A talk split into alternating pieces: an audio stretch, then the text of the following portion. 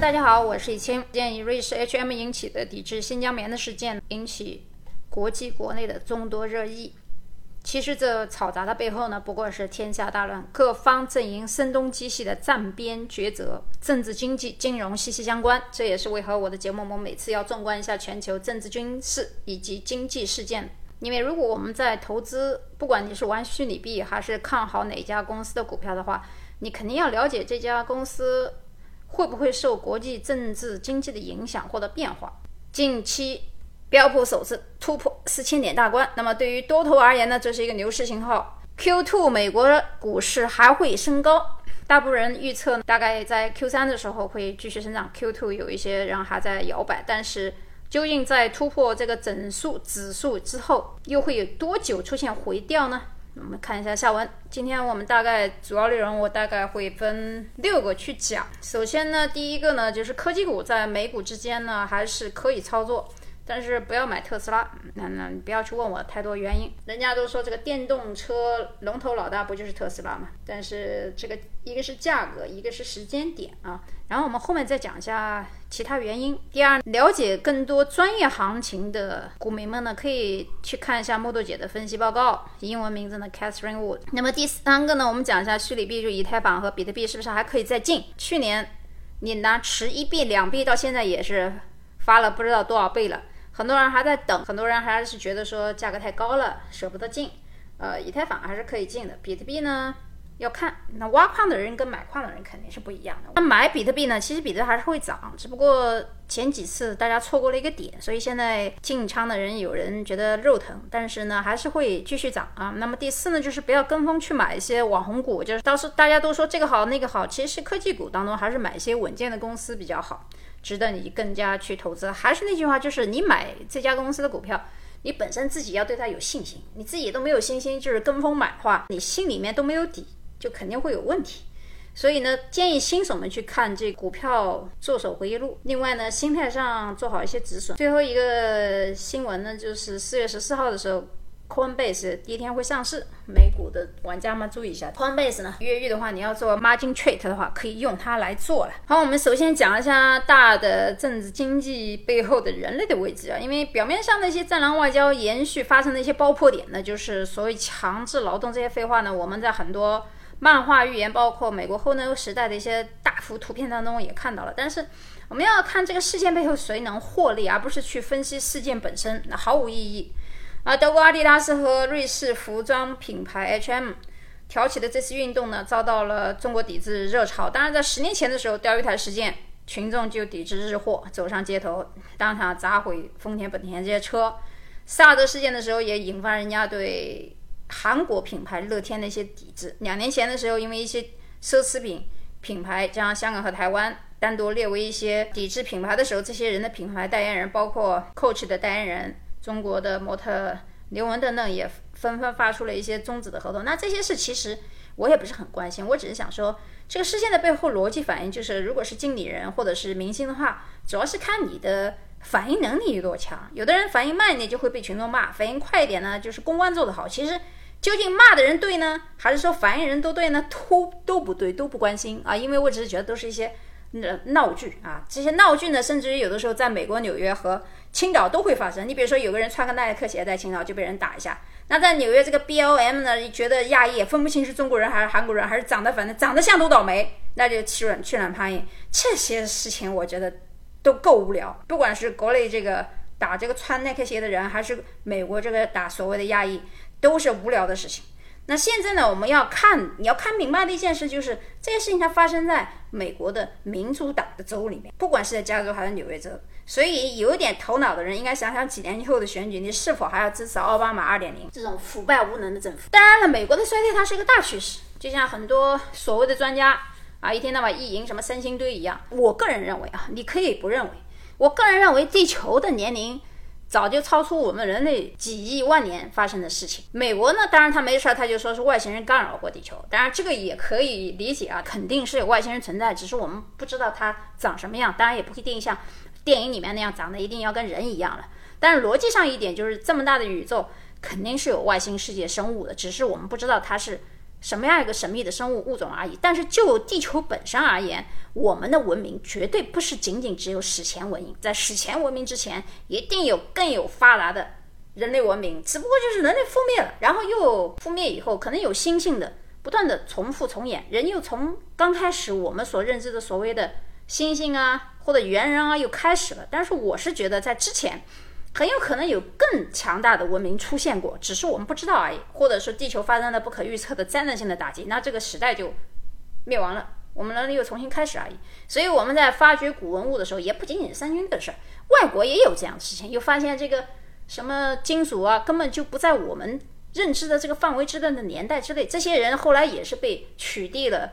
所谓的研究权，那么所以呢，我们现在就要看清楚这一点：什么所谓的中美战争、世界战争，还是格局，还是兴衰，都无足轻重。前段时间我看一个塑料垃圾王国对人类危害的这个视频，反而让我觉得触目惊心。因为据估计，海洋中漂浮的超过五亿块的塑料碎片。如果我们继续以目前的速度生产塑料的话，那到二零五零年，海洋中的塑料的数量将超过鱼类的总量，这还得了？这绝对不是危言耸听啊！这个视频网上还有，大家可以去看看啊。因为我们其实很多人每天吃海鲜，甚至于其他一些食品的时候，我们人体里面早就已经在吸收这些碎片塑料垃圾了。只是说由于它的颗粒太小，我们肉眼其实是看不见的。研究它表明，有八百多种沿海的海洋物种其实直接受到塑料垃圾的影响，它们要么被呃塑料缠绕，或吞入腹中，或者是栖息。或被塑料破坏，而且有一百万只海鸟和十万只的哺乳动物死于塑料垃圾。中美两国都是塑料垃圾制造大国，人均消费率特别的高。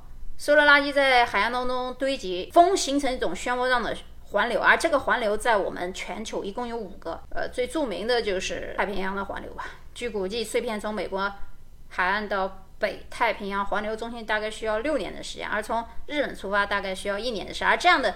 大的五个环流，比地球上的一个国家的面积要大太多了。就是大家可以去看那个视频，还在啊。细节的一些小的微末的数据，我就不想给大家说了。呃，只是换言之呢，二零五零年如果人类不能解决解决这个塑料垃圾问题，人类必将走向灭亡。我们还操什么这些什么国际关系什么心？刚好那年我算了一下，我七十六岁，嗯，距离离开这个世界也不远了。所以在剩下这个时光要好好享受一下。当一个快乐的吃喝玩乐的无忧无虑的人，我觉得这才是智者。关于这个苏伊士运运河呢，啊，它阻塞以后造成的经济损失和国际局势呢，其实也没有大家想的那么可怕了，就是动荡了一下油价而已。这条通道为何如此重要呢？因为阻碍苏伊士运河的这个长溪号巨轮三月二十九号被困，后来被拖出来做出进行研究。原来的东家就是船东是日本的正荣汽船。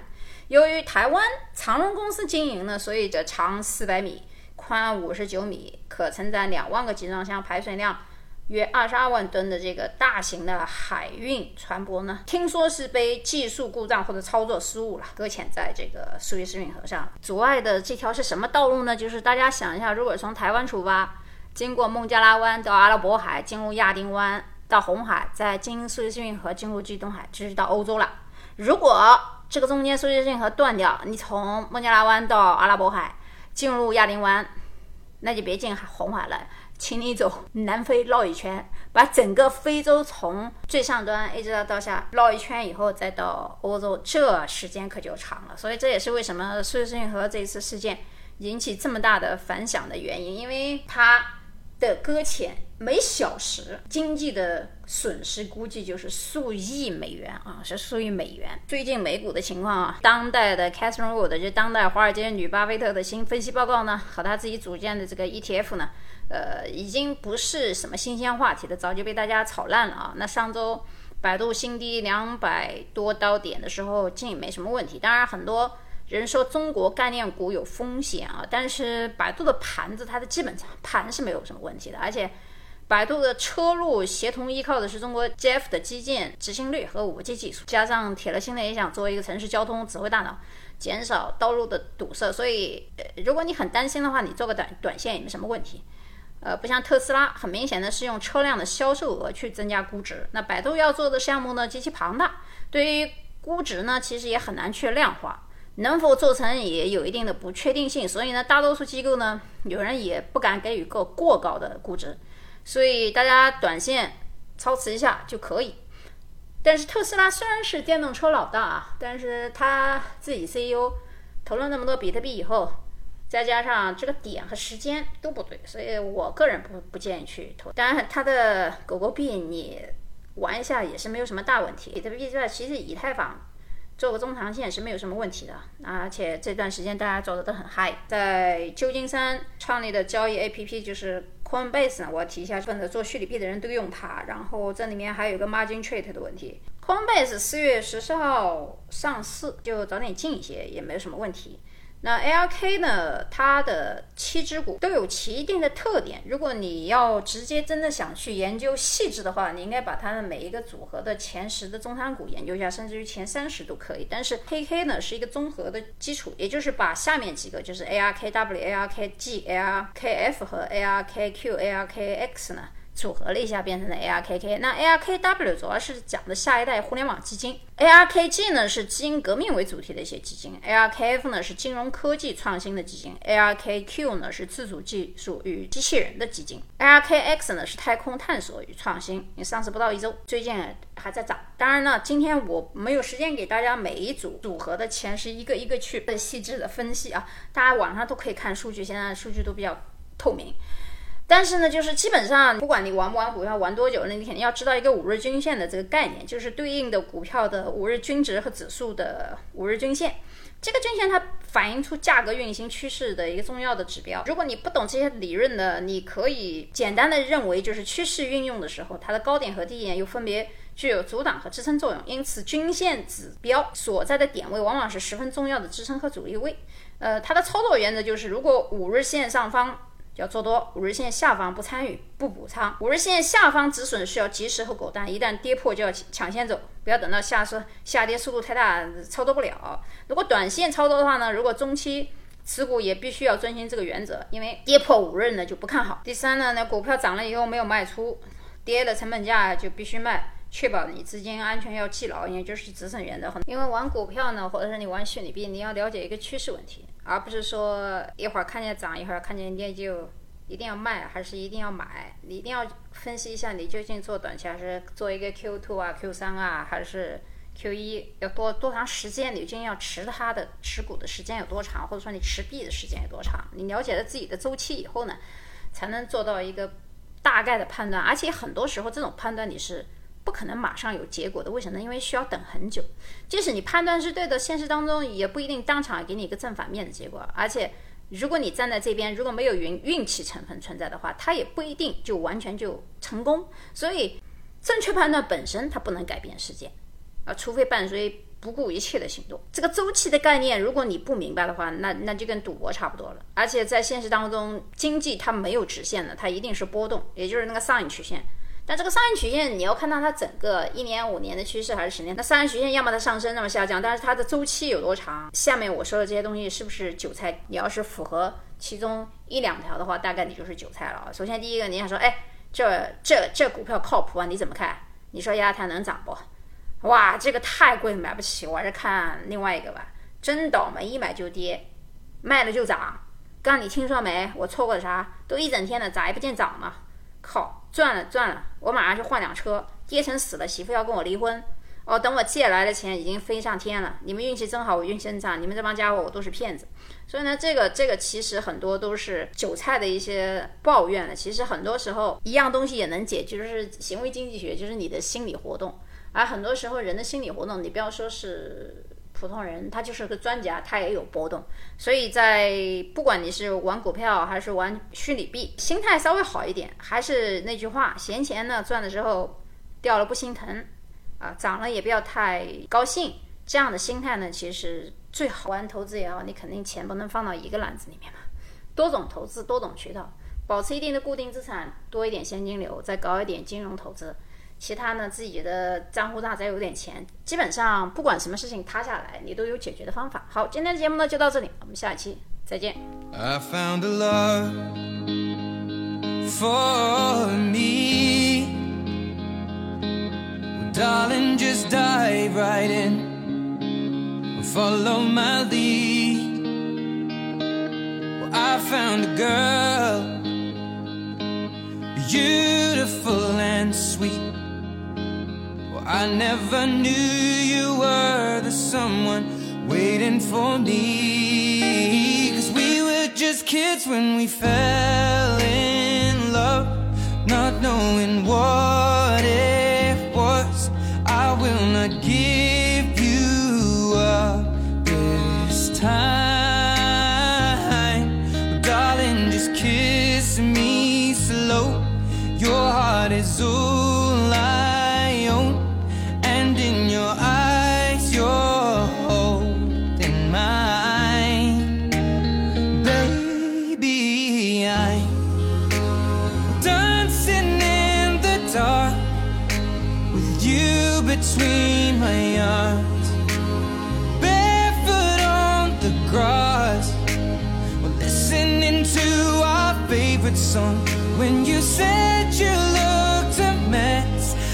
whispered underneath my breath, but you heard it, darling. You look perfect tonight.